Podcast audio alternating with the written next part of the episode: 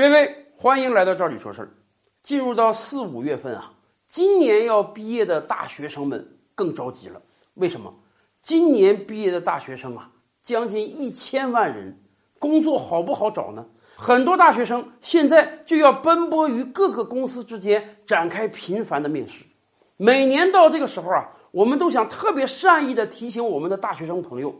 求职的时候一定要擦亮眼睛，一定要小心各种各样的黑心公司。而且随着时间的推移啊，各种黑心公司人家也进化了。早几年有一些黑心公司，他怎么赚咱们大学生钱呢？哎，他们发布各种各样的招聘广告，招聘广告上的工资待遇写的还非常好。如果我们大学生贸然到他那个地方去了，人家就用各种理由跟你说：“哎呀，你得给我交个服装费。”交个报名费，交个体检费，等你所有这些钱都交了之后呢，人家才跟你讲，对不起啊，你这个人不符合我们公司要求，所以啊，我们不能录用你，或者顶天录用你，让你干个一两天试用期，就跟你说你试用期表现不好，我得给你开除。而我们之前交的各种各样的费用呢，就被人家赚走了，少则几百，多则上千呢。这还是前几年的玩法，而现在。这些公司也进化了，进化到什么状态了呢？我们给大家举一个例子。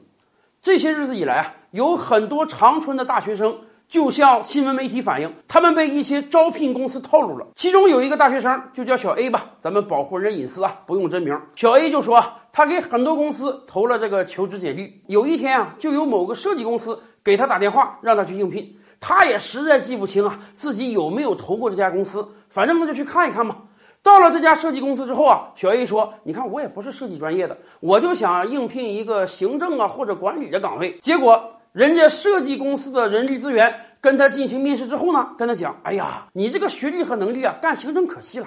行政一个月他能挣多少钱啊？两三千块钱而已嘛。我们是个设计公司，现在急缺设计人手。要不这样，干脆吧，你学一学设计，然后到我们这儿来干一个设计人员。’”设计人员一个月挣个万八千，那跟玩儿似的。这个工资待遇是不错，可是小 A 说：“我本身没学过设计，咱不是这个专业的，那我能干这个设计师吗？” 人家人力资源专员非常贴心的说：“没关系，我看你天资聪慧，就是干设计这个料的。你现在不会没关系，我们公司可以给你提供一个培训，培训三个月你就可以上岗了，到时候你就可以挣到很高的薪水了。”小 A 也说。培训倒也行啊，咱也知道这个培训费不便宜啊。这个公司的人士就说，我们这个培训费啊还不高，三个月只要一万九千八。你想想，你这三个月花了不到两万块钱，把一门技术学到手了，未来每个月都能挣个八千一万的，这个账算得过呀。而且考虑到你是刚毕业的大学生，很有可能啊，你手里拿不出那么多钱。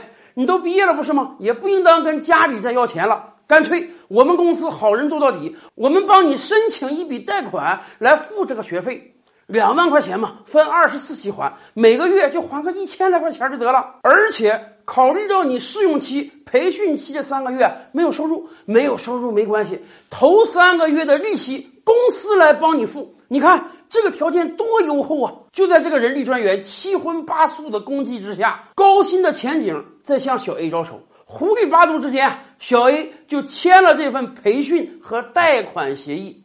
接下来的三个月，据小 A 自己讲啊，每天到公司来实习，同时来学习这个软件。三个月时间，他也没感觉自己到底学到了什么东西。结果公司的培训专员就说：“哎呦，你结业了，你可以出师了，你现在已经掌握这门软件了。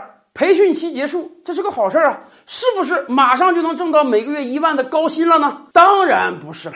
公司的相关人员说啊。我们公司业务调整，暂时啊用不了那么多设计师。另外啊，经过这几个月培训，发现你的技术也不是那么好，但是没关系，我们公司可以免费的帮你介绍到别的机构、别的公司去，都是我们兄弟公司啊。也可能你在那儿能找到月薪上万的工作。当然，我们大家都看得出来，三个月的速成培训能让一个求职者迅速的变成一个成熟的设计师吗？果不其然啊。小 A 被这家公司推了两三个其他公司之后，没有一个公司愿意聘用他的。也就是说，我们这位可怜的求职者搭上了三个月宝贵的青春，还背上了一笔两万块钱的债务，而到今天为止，他的月薪上万的工作还没有找到。而这一切似乎都是合理合法的。我们这位求职者是求告无门啊，他自己都搞不清楚，我怎么从一个求职者变成了一个背负两万贷款的还款者了呢？